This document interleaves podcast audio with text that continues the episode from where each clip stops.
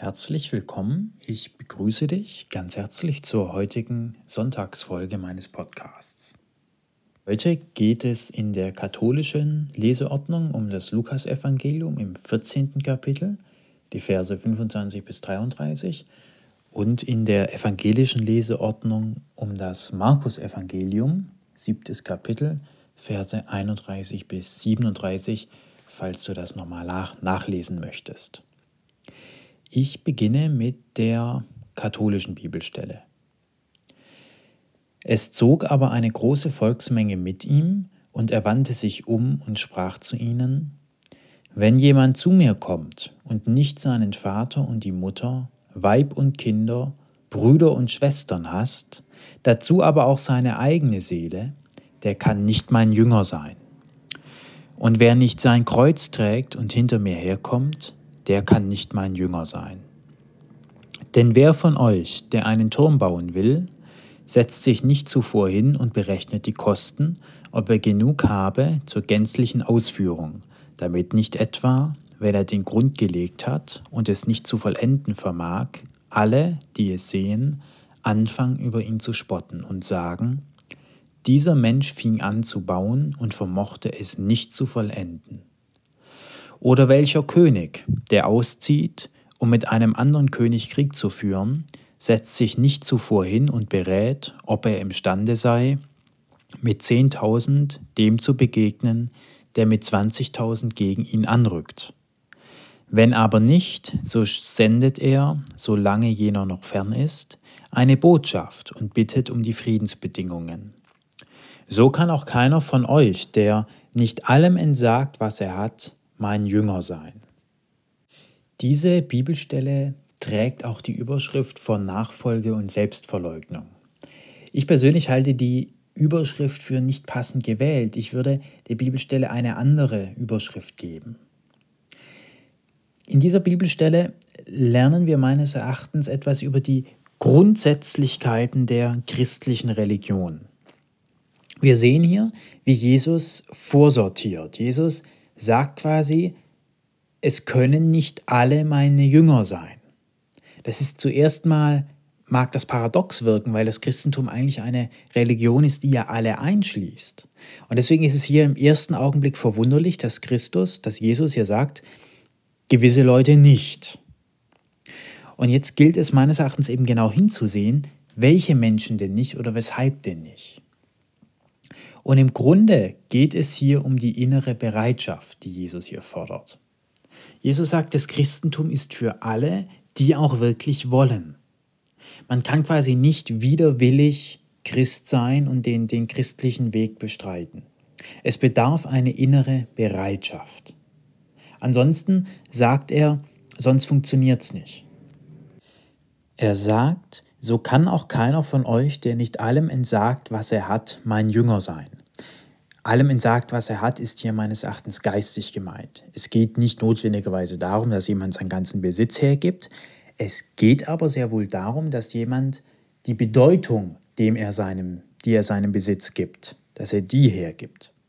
Das ist immer meines Erachtens geistig gemeint.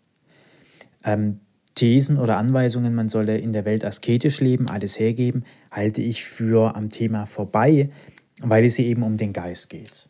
Aber es muss die Bereitschaft da sein, alles, was man hat, herzugeben. Die Bereitschaft. Das heißt nicht, dass man das schon geschafft hat, aber die Bereitschaft.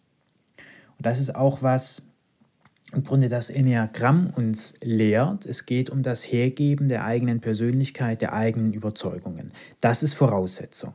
Der nicht allem entsagt, was er hat, mein Jünger sein. Also diese Bereitschaft muss da sein. Es geht hier vor allem um die inneren Überzeugungen, wie die Welt denn sein sollte, sein müsste und auch um das Selbstbild. Das sind alles Dinge, wo Jesus sagt, hier muss die Bereitschaft bestehen, dies herzugeben.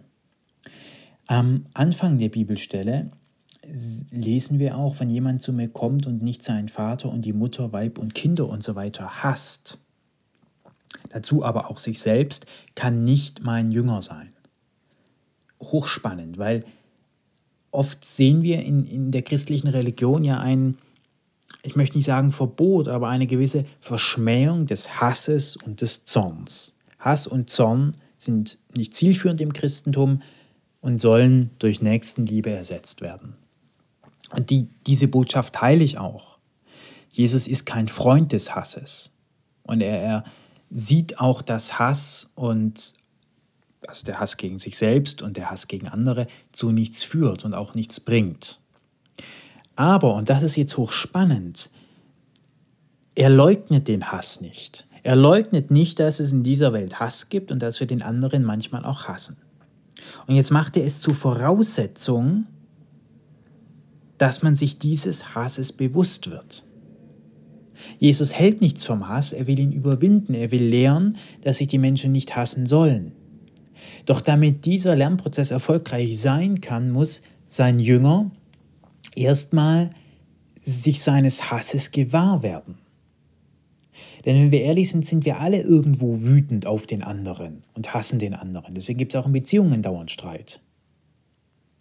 Jemand, der sagt, ich hasse, ich hasse gar nichts, das mag sein, dass es sehr wenige Menschen auf dieser Welt gibt, die diesen Weg schon gegangen sind. Aber die Mehrheit der Menschen hasst eben doch sich selbst oder andere und ist wütend auf andere, verleugnet das nur, weil das Christentum ja sagt, ja, Hass bringt nichts, was ja auch stimmt. Doch in einem ersten Schritt muss der Hass bewusst gemacht werden. Und deswegen sagt Jesus hier, wer nicht inneren Hass spürt auf sich selbst oder seine Familie oder wen auch immer, der kann nicht mein Jünger sein. Es geht darum, sich den Themen zu stellen. Man könnte auch, man könnte das vielleicht auch anders formulieren, indem Jesus sagt, wer sich nicht seinen inneren Themen stellen will, sondern sie wegdrückt, überlagert, nicht ernst nimmt, der kann nicht mein Jünger sein. Und es ist so interessant, dass Jesus hier quasi sich auch mit einem König gleichsetzt, der eben kalkuliert. Die wesentliche Botschaft ist ja, ich, Jesus macht keine Unterfangen, die a priori aussichtslos sind. Und es ist aussichtslos, einen Menschen in der christlichen Religion zu lehren, der seine inneren Themen nicht ansehen will. Das ist das, was er uns hier sagt. Natürlich ist die Botschaft des Christentums allen zugänglich und auch bedingungslos da aber es bedarf die Bereitschaft des Einzelnen, gewisse Themen sich anzusehen. Und das sagt er, wer nicht bereit ist, sein Kreuz zu tragen und mir nachzufolgen. Weil es ist natürlich das Kreuz. Das Kreuz ist es gerade, in sich hineinzusehen, die Wut zu spüren, den Hass zu spüren, was einen hier alles stört, was nicht gut läuft, was nicht schön ist. Und das ist das Kreuz, das sich anzusehen. Es ist kein Selbstzweck und im Endeffekt bringt der Hass natürlich auch nichts. Er soll ja überwunden werden. Das Kreuz ist Mittel zum Zweck, aber nicht Selbstzweck. Das ist auch meines Erachtens eine häufig missverstandene Grundannahme des Christentums. Das ist auch der Grund, warum ich diesen Podcast hier mache. Das Kreuz ist Mittel zum Zweck zur Erlösung, zur Auferstehung, Auferstehung und nicht Selbstzweck. Das Kreuz darf getragen werden, angesehen werden, um aufzuerstehen. Nicht um ein Leben lang dieses Kreuz zu tragen und sich daran abzumühen. Aber es kann eben keiner auferstehen, der nicht vorher am Kreuz hing, metaphorisch gesprochen. Und das ist das, was das Christentum uns hier vermittelt. Und wir sehen auch, dass das Christentum den Zorn und den Hass nicht verurteilt.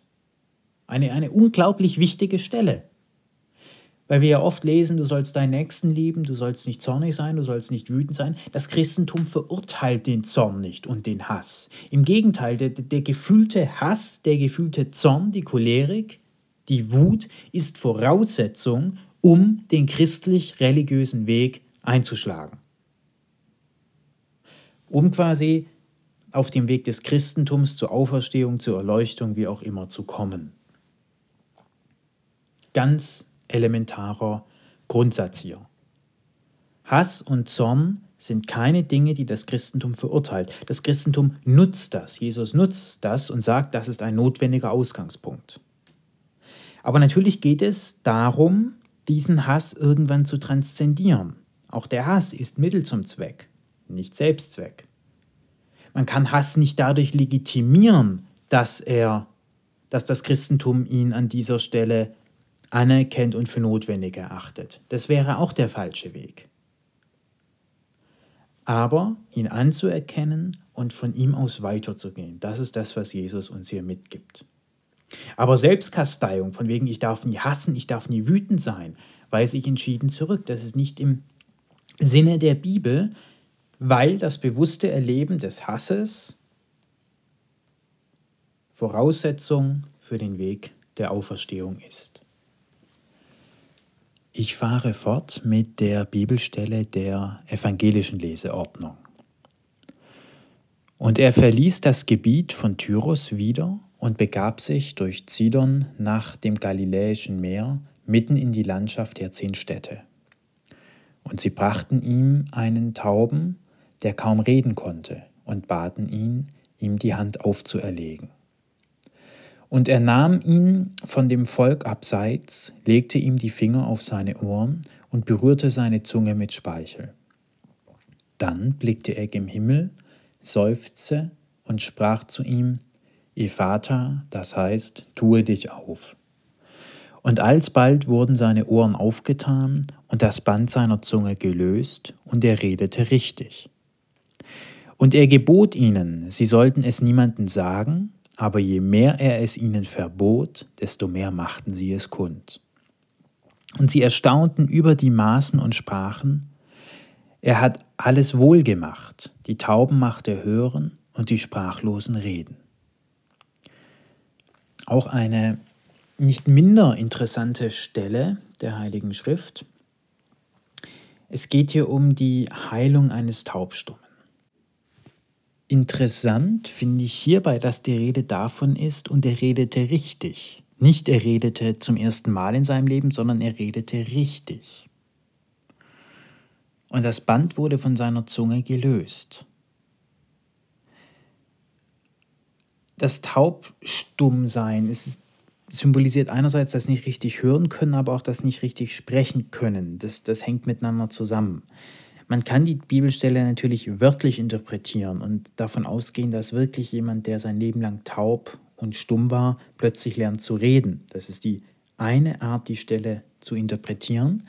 Die möchte ich auch nicht in Abrede stellen. Ich möchte hier aber einer anderen Interpretation nachgehen, und zwar dem richtigen Reden, dem sich trauen, etwas zu sagen. Das halte ich nämlich für wesentlich interessanter und auch praxisnäher. Ich verstehe die Stelle eher als ein Loslösen von inneren Blockaden. Vielleicht sind wir im metaphorischen Sinne alle der Taubstumme, nicht, weil wir nicht sprechen und nicht hören können, darum geht es in meiner Interpretation nicht, sondern in dem, was wir sagen.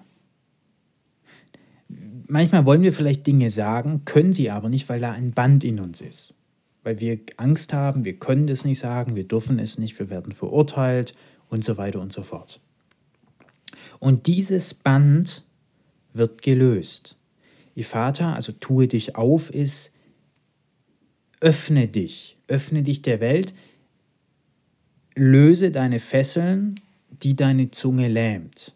Und das meint im übertragenen Sinne, löse die Denkmuster.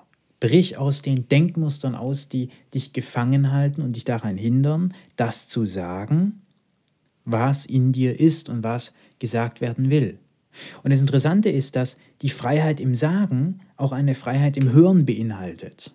Hören und Sprechen ist miteinander verknüpft. Das heißt, wenn wir diese inneren dieses Band der Zunge lösen, uns auftun, uns das erlauben, auch den Heiligen Geist durch uns wirken zu lassen, dann hören wir in der Welt auch ganz andere Dinge.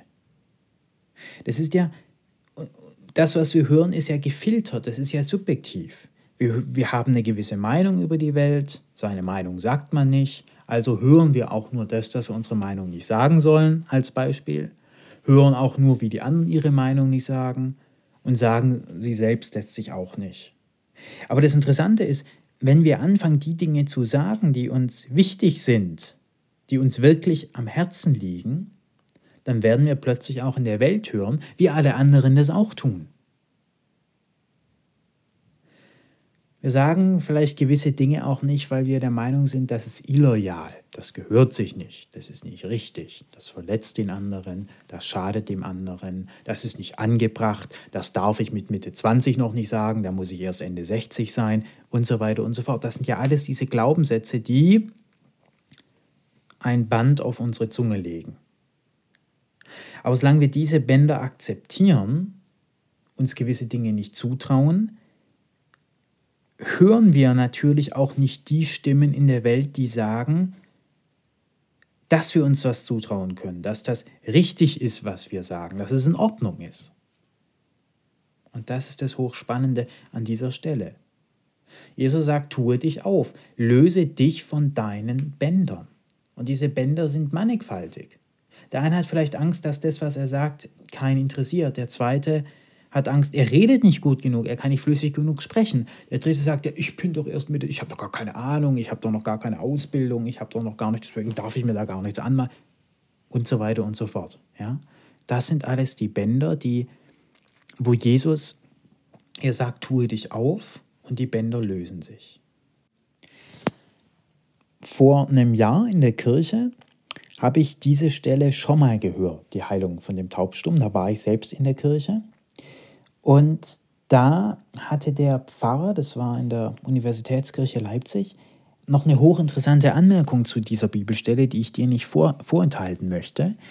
Und zwar hat er die Frage gestellt, naja, der Taubsturme hört jetzt zwar, aber an der eigentlich interessanten Stelle hört die Bibelstelle auf, weil sie nicht fragt, will denn der Taubstumme überhaupt hören, was er jetzt hört? Gefällt ihm das denn? Gefällt ihm denn die Welt, die er jetzt hören kann? Will er in dieser Welt überhaupt was sagen? Ich möchte das be bewusst offen lassen, weil auch der Pfarrer damals darauf keine Antwort hatte. Aber diese Fragestellung fand ich sehr interessant, finde sie immer noch sehr interessant und wollte sie dir mitgeben. Einfach auch die, also, weil es ja damit zusammenhängt, wir wünschen uns gewisse Fähigkeiten, wir wünschen uns gewisse Dinge zu haben, zu erreichen. Aber wenn wir sie dann erreicht haben, stellen wir fest, ja, wollen wir das denn überhaupt? Mit anderen Worten, die Dinge sehen, wenn man sie erreicht, ja dann oft ganz anders aus.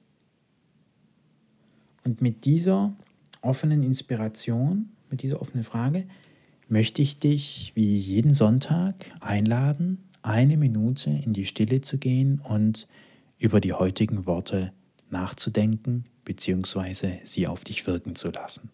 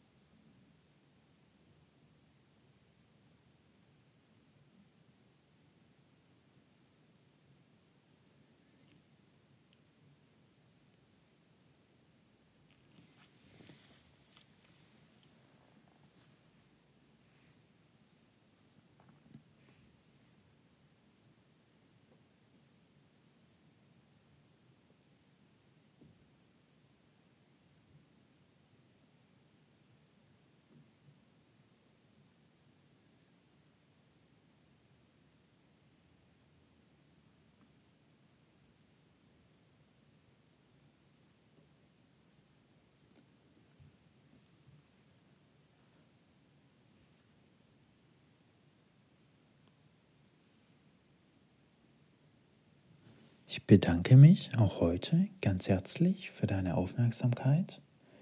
Würde mich freuen, wenn du nächste Woche wieder dabei bist. Und wenn du Fragen, Wünsche oder Anregungen hast, dann kontaktiere mich gerne. Ich freue mich über Anregungen und Rückmeldung. Ich wünsche dir in der folgenden Woche viel Ruhe, inneren Frieden und vielleicht gelingt es dir, deine Bänder der Zunge zu lösen, das auszusprechen, was du für richtig hältst. Ich wünsche dir, dass es dir gelingt, dich aufzutun.